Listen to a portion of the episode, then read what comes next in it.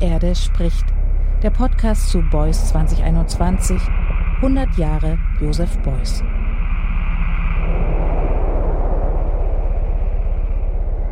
Jeder Mensch, so Josef Beuys, ist ein Träger von Fähigkeiten, ein sich selbst bestimmendes Wesen, der souverän schlechthin in unserer Zeit. Er ist ein Künstler, ob er nun bei der Müllabfuhr ist, Krankenpfleger, Arzt, Ingenieur oder Landwirt. Da, wo er seine Fähigkeiten entfaltet, ist er Künstler. Dieses Künstlersein beginnt nach Beuys sogar bereits im Denken, denn in der Bildung von Gedanken setzen wir unsere schöpferische Fähigkeit ein und gestalten dabei uns und unsere Umwelt. Gerade diese Fähigkeit macht laut Beuys jeden Menschen zu einer Künstlerin, zu einem Künstler. Sie ermögliche uns allen, die Gesellschaft als soziale Plastik grundlegend zu verändern. Die Herausforderung liege aber darin, diese Kreativität für und nicht gegen die Menschen anzuwenden, individuell wie kollektiv. Wie man sich konkret einer solchen Herausforderung stellen könnte, erforschte Beuys ununterbrochen. Alle Kunstwerke, die dabei entstanden, ob Zeichnungen oder Skulpturen, Aktionen oder Modellorganisationen, betrachtete er als Teil seiner Freiheitswissenschaft. Dieses Forschungsvorhaben, dieses Gesamtkunstwerk nannte er die plastische Theorie. Bei dieser Ausarbeitung seines erweiterten Kunstbegriffs fasste Beuys kein geringeres Ziel ins Auge, als die Ideale der französischen Revolution weltweit einzulösen. Freiheit, Gleichheit, Brüderlichkeit.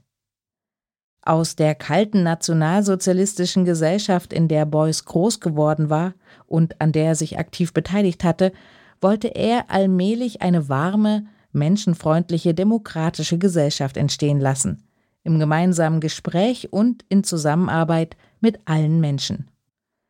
Seine persönliche Transformation war dabei für ihn der Ausgangspunkt. Und damit herzlich willkommen zur fünften Folge von Die Erde spricht, dem Podcast zu Beuys 2021 100 Jahre Josef Beuys. Ich bin Annegret Richter und ich freue mich sehr, dass Sie wieder zuhören.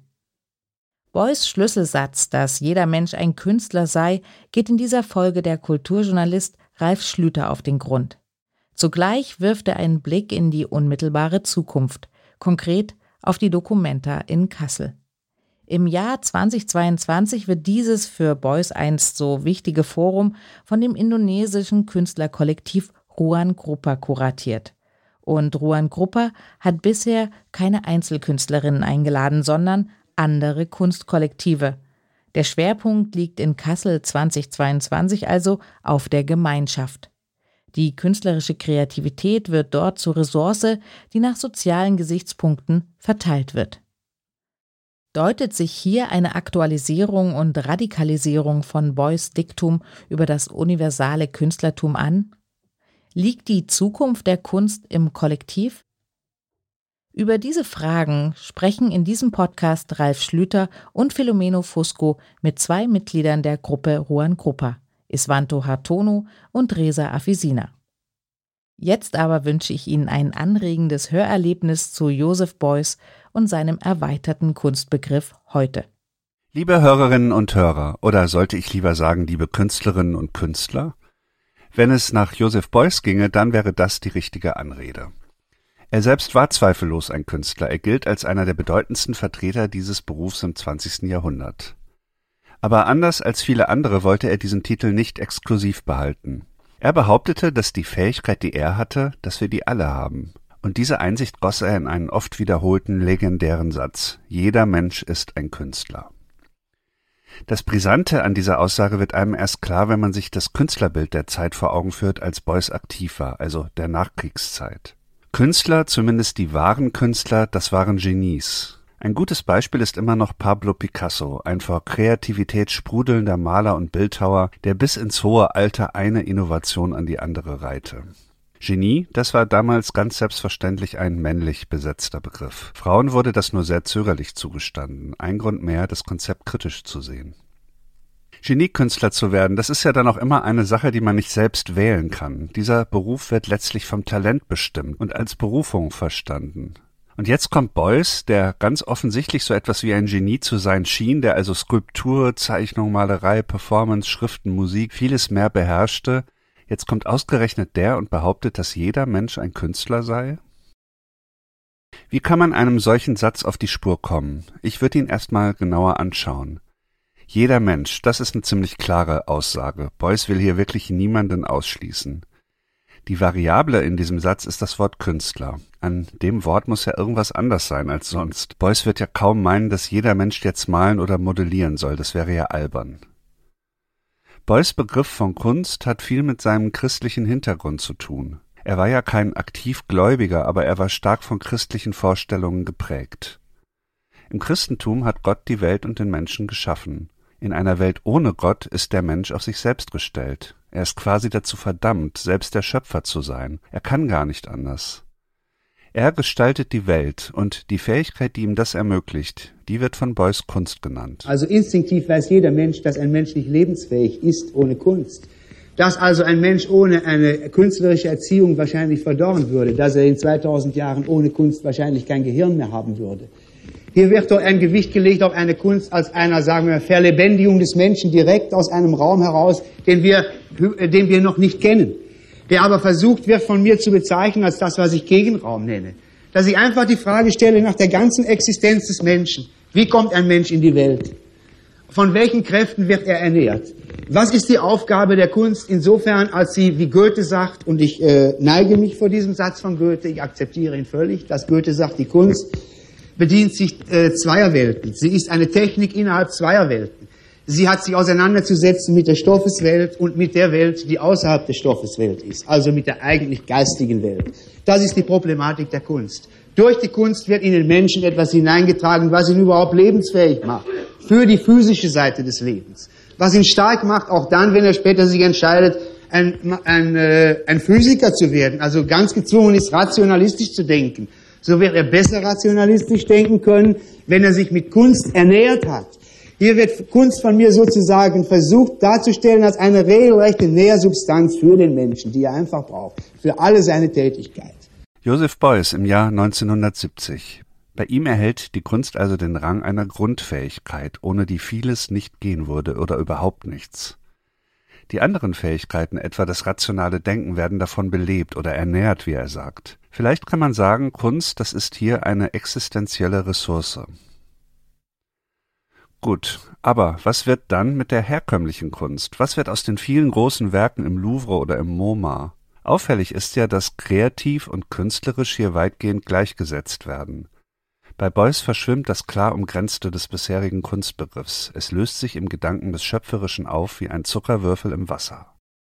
Sind wir also alle sowieso immer kreativ und deswegen eh schon immer Künstler und ist damit die Kunst als eigenes Gebiet verschwunden? Interessanterweise hat Beuys noch einen anderen Begriff eingeführt, der mit dem Künstlersatz in Beziehung steht und in dem die künstlerische Form plötzlich wieder auftaucht. Dass von diesem Zeitpunkt an mein Begriff von Kunst ein sozialer ist, das heißt, dass hier die Rede jetzt nicht von der tradierten Sache ist, sondern von der Möglichkeit jedes einzelnen Menschen im sozialen Begriff, im sozialen, in der sozialen Skulptur ein Mitwirkender zu sein. Und nur unter dieser Voraussetzung kann es verstanden werden, wenn ich sage, jeder Mensch ist ein Künstler. Das ist das Stichwort soziale Skulptur. Es ist übrigens ungewöhnlich, dass er hier in dieser Aufnahme den Begriff Skulptur verwendet. Es könnte eventuell sogar ein Versehen sein. Viel häufiger spricht er von sozialer Plastik.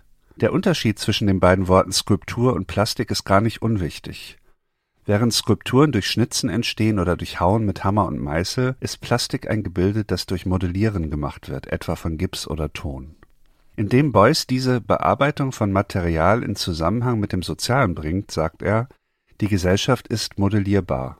Eine soziale Plastik wäre demnach nichts anderes als eine Gesellschaft oder eine Gruppe, die eine bestimmte Form angenommen hat.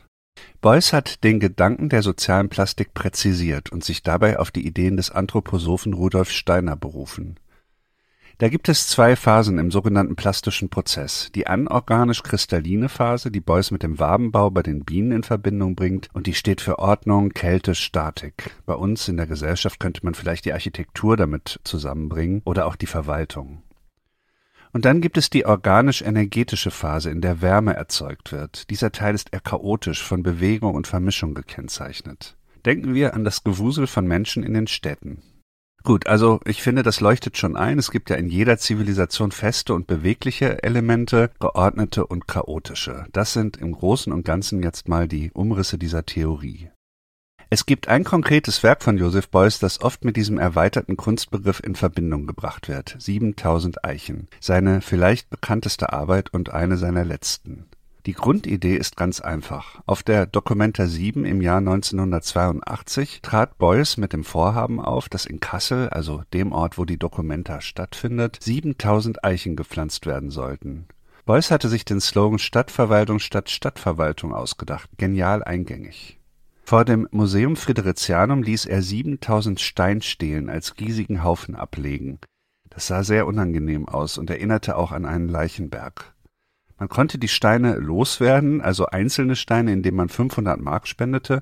Dann wurde ein Stein entfernt, es wurde irgendwo in Kassel ein Baum gepflanzt und diese Stele wurde daneben in die Erde gesetzt. Wie viele Bäume haben Sie bisher gepflanzt? Bisher äh, etwa 4.500. 4500.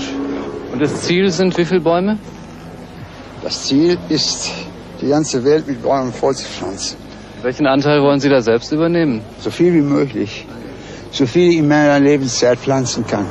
Fünf Jahre hat es gedauert, bis das Projekt abgeschlossen war. Beuys musste mit eigenem Geld noch ein bisschen nachhelfen. Das zum Thema Mitwirkung, aber bei der Dokumenta 8 1987 war es dann soweit. Und in diesem Prozess war ja die ganze Stadt Kassel irgendwie involviert. Die Stadt hatte damals 190.000 Einwohner ungefähr. Und da sind 7000 Eichen natürlich schon eine ganze Menge. Da ist dann irgendwie in irgendeiner Weise wohl jeder betroffen. Und so lautet zumindest die Idee dieses Kunstwerks, dass dann auch jeder in seiner oder ihrer Kreativität beteiligt und aufgefordert war, dieses ungewöhnliche Projekt möglich zu machen. Am Ende ist dann eine Arbeit entstanden, die beides ist, Kunstwerk und sozialer Prozess. 7000 Eichen, das ist was anderes als eine ganz normale städtische Bepflanzungsaktion. Dafür war die Aktion viel zu bildhaft und zu reflektiert.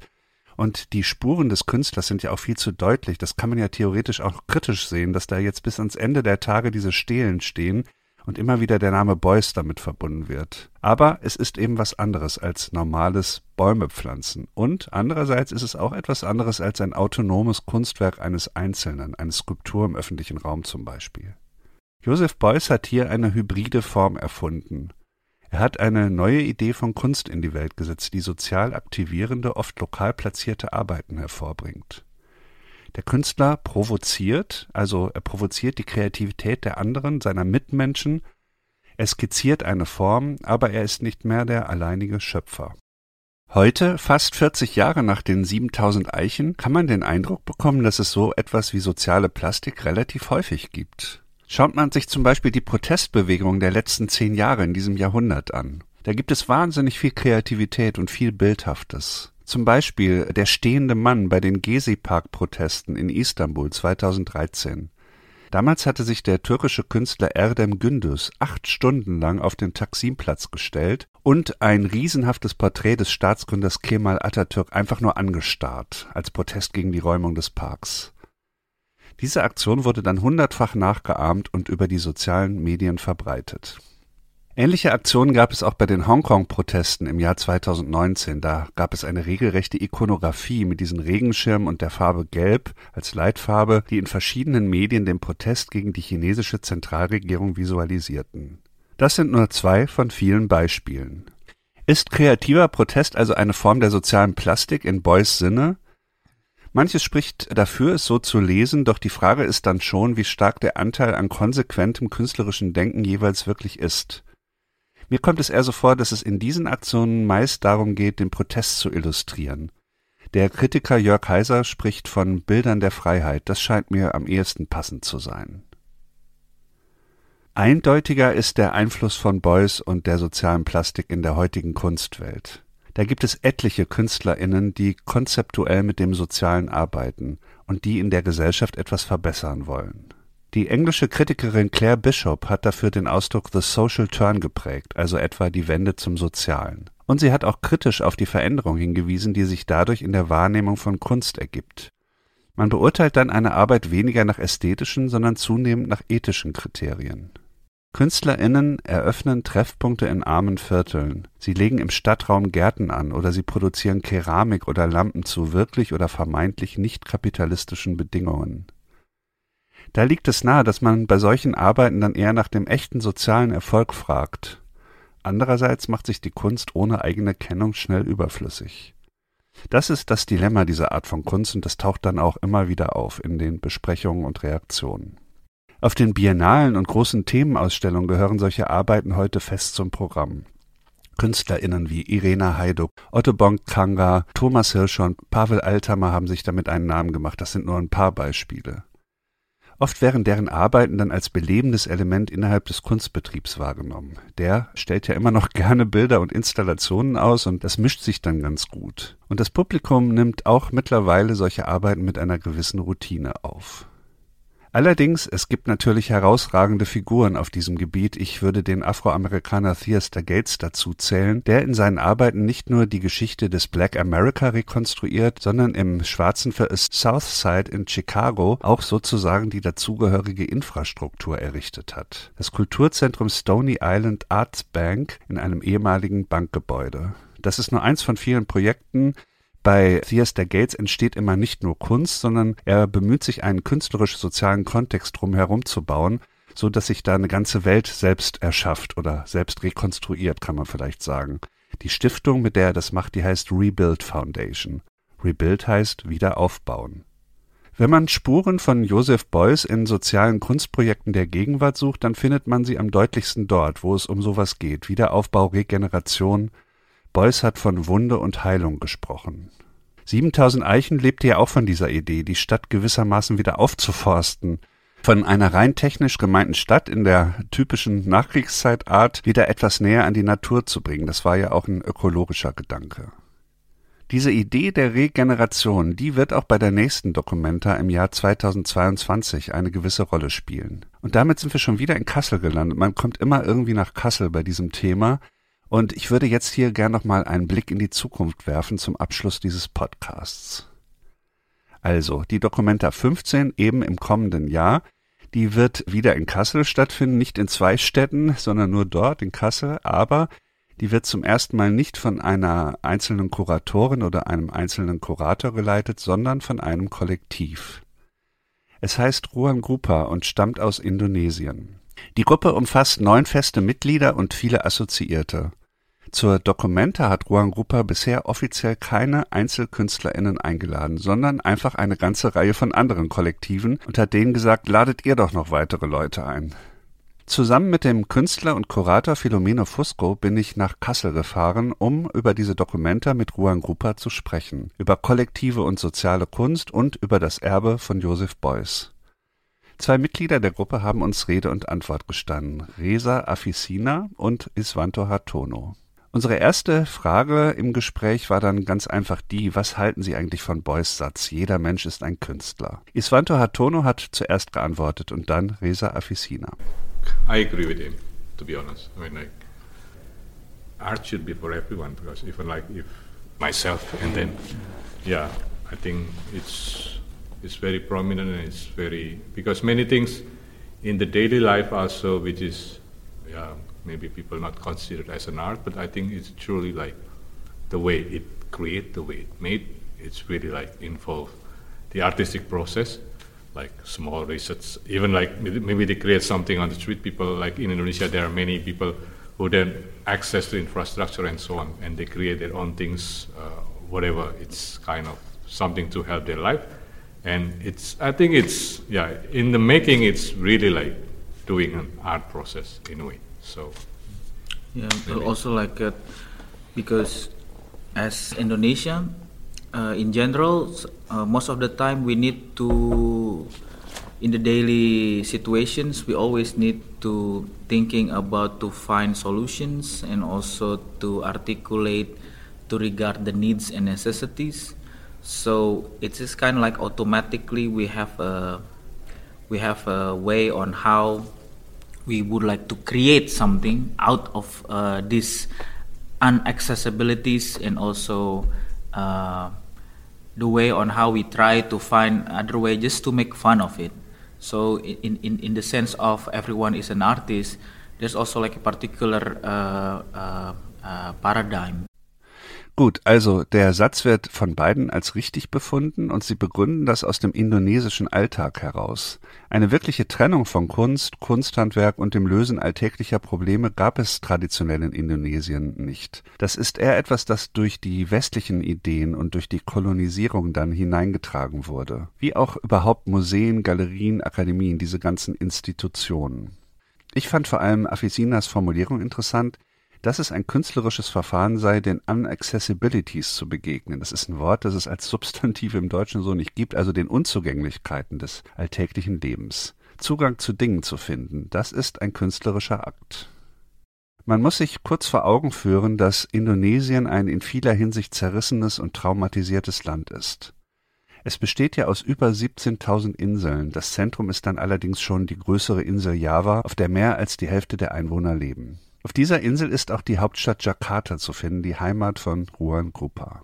Indonesien war sehr lange Kolonie. Im 15. Jahrhundert kamen die Portugiesen, später die Niederländer. 1942 besetzten die Japaner im Zweiten Weltkrieg die Insel. 1945 kam dann endlich die Unabhängigkeit, allerdings auch noch mit einigen Nachkämpfen danach. Von 1967 bis 1998 stand das Land unter dem Regime des Diktators Suharto. Hunderttausende Oppositionelle wurden bei Massakern ermordet. Bis heute sind die Traumata dieser Zeit nicht verklungen, auch wenn die indonesische Politik heute ruhiger und weniger extrem ist. Es gibt heute immer noch viel Armut in Indonesien, viele Konflikte zwischen den religiösen und ethnischen Gruppen, viel Rassismus und nicht zuletzt Naturkatastrophen auf den vielen kleinen Inseln. Das als Hintergrund für diese Aussage, die hier Reza Afisina jetzt macht. Er spricht über die Wunden, an denen die Gesellschaft laboriert. The wound is still there for sure because we are living in the very old world and lots of history connect suddenly. But in the sense like if you have know that you have a wound then for sure in this uh, in this uh, very practical way uh, you cannot ignore that the wound is there. And then every time and uh, every time each of every time you have this thinking on how to heal the wound. And by this time of spanning of process on how to heal the wound, not covering it, not uh, put it bandage on it, yeah, just let it, just let, it let the wound there because you know, and then you should not ignore, but you need to taking care of yourself with different kind of treatment. So this different kind of treatment actually for us is like really important because there's a lot of process of knowing this wound, not only thinking about to healing it, but also to live with it, then suddenly the wound is, you know, you you you even cannot feel again. Yeah, but also like what Reza says, if, for example, we take the Western medicine. Mm-hmm. I mean, like if you had heartache, then you take uh, ibuprofen or uh, paracetamol, paracetamol. which gone right through the uh, nerve of the brain or whatever. But like in Asian way, you take maybe turmeric mm-hmm. to make stronger the liver, which mm-hmm. liver can. So mm-hmm. it's not really just hit the mm. the wound, but it's mm. uh, create strength and other things to heal the wound by itself. So I mean, like the body will actually not not the medicine, but the body will heal the wound, the the headache. So I think yeah, like Reza said, we we uh, uh, uh, aware with this uh, kind of uh, methodology and of how to to to heal the wound, and then uh, for sure, like we don't do one way also, but we aware and we trying to you know to create. But I think like what we did mostly more on creating this mm-hmm.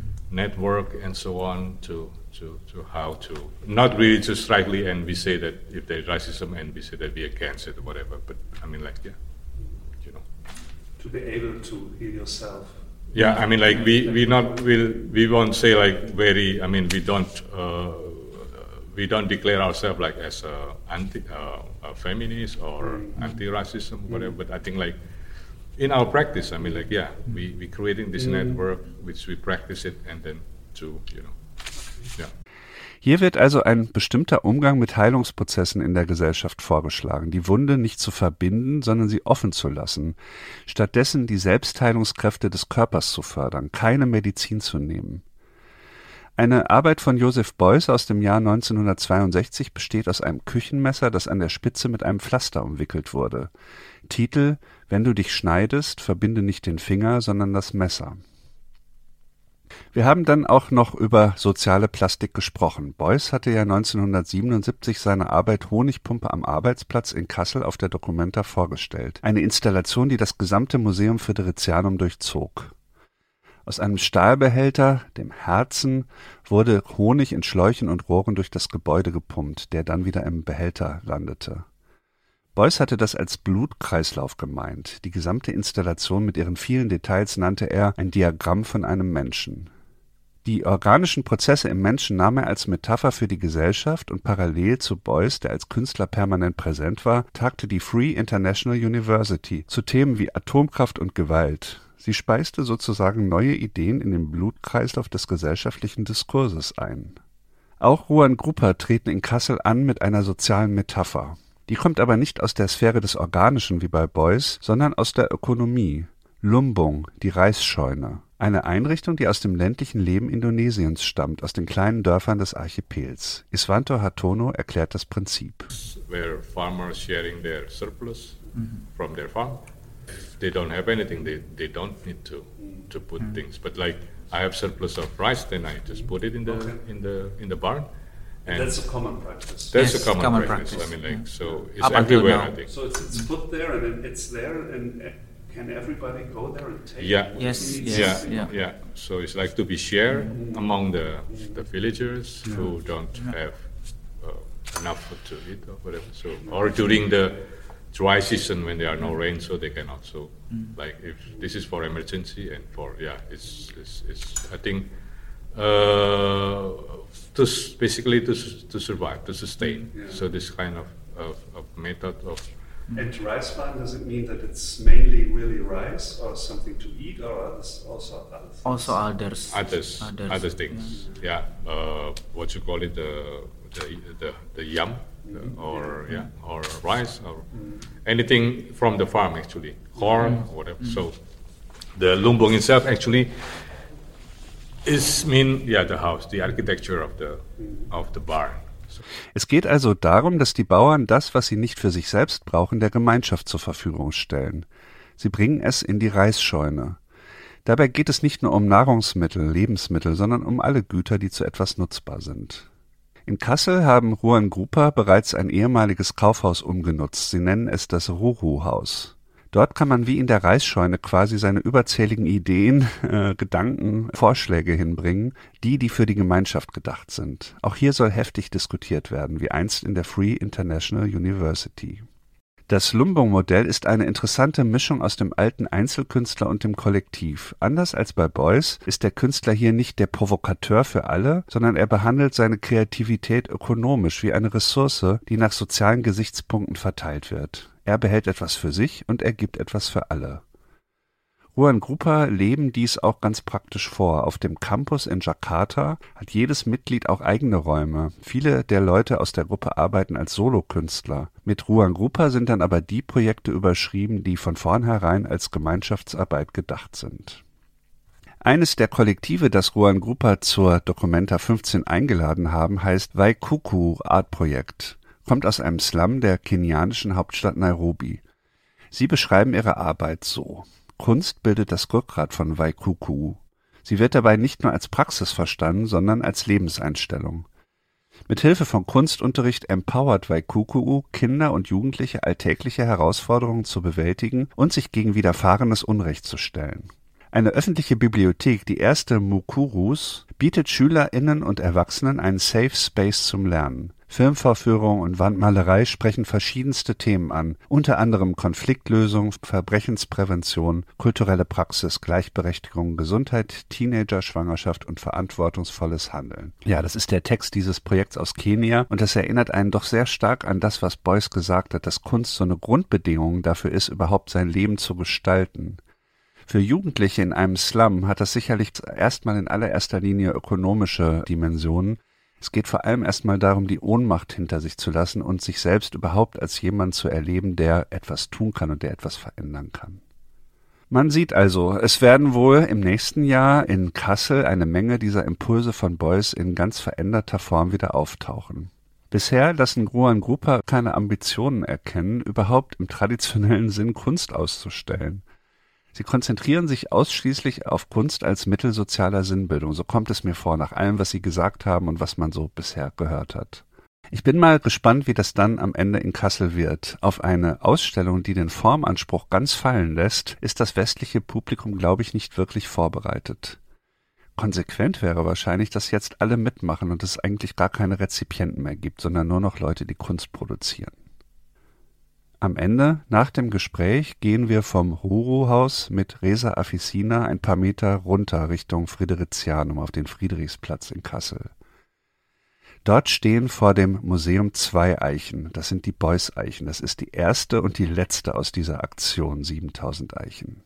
Afficina erzählt uns, wie er die Arbeit sieht. Sie habe vor allem lokale Identität produziert, sagt er. Like a social sculpture in the sense, because I think it is it is good to know first is the way on how uh, this not only related to the work itself, but it is the way on how this work is uh, mostly grounded to this like very uh, creating local identities. Yeah.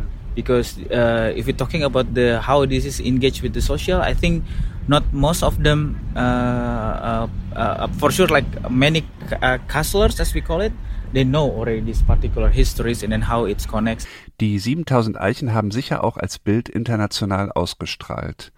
Aber als sozialer Prozess sind sie in Kassel fundiert. Daran wollen Ruan Grupper anschließen. Sie denken ihre Dokumente als interlokal. Man könnte also sagen als globaler Austausch lokaler Prozesse. Damit betonen sie den ersten Teil dieses Satzes von Joseph Beuys. Jeder Mensch ist ein Künstler. Schwere Zeiten für Genies. Sie werden hier endgültig nicht mehr gebraucht. Der wohl berühmteste Satz von Beuys ist anscheinend zugleich sein am gründlichsten missverstandener. Das haben wir in dieser Episode unseres Podcasts von Ralf Schlüter erfahren. Selbst Beuys-Kennerinnen hadern immer mal wieder mit dessen Bedeutung. Und vor allem mit den Schlüssen, die daraus zu ziehen wären. In der zeitgenössischen Kunst hat Beuys Konzept Schule gemacht, es ist vielfach angewendet, variiert und erweitert worden. Und auch die heutige künstlerische Praxis der partizipativen Kunst, das hat uns Ralf Schlüter nahegebracht, ist noch mit Beuys utopischem Entwurf verbunden. Die Relevanz der sozialen Plastik besteht offensichtlich nach wie vor. Die Aufgabe, diese weiterzudenken, weiter zu bearbeiten, aber genauso. Diese Aufgabe greift Juanita Fernandez in der nächsten Episode von Die Erde spricht, unserem Podcast zu Boys 2021, auf. Die Klang- und Konzeptkünstlerin aus Uruguay bringt in einer Soundscape alltägliche Klangwelten aus der Region, in der sie wohnt, mit den Gedankenwelten von Joseph Beuys in einen Dialog. Fernandes, die als bildende Künstlerin, Sängerin, Percussionistin und Komponistin tätig ist, erkundet dabei das Ineinander von Mensch und Tier. Sie hinterfragt die Bildsprache von Beuys, etwa sein halbiertes Filzkreuz, und zeichnet seine Gesten nach, etwa das Kneten von Fettklumpen oder Streicheln von Filz. Auch Beuys Auseinandersetzung mit dem Topos des Schweigens nähert sie sich in ihrer Soundscape über Ingmar Bergmanns gleichnamigen Film. Ich würde mich sehr freuen, wenn Sie dann wieder mit dabei sind. Die Erde spricht. Der Podcast zu Beuys 2021.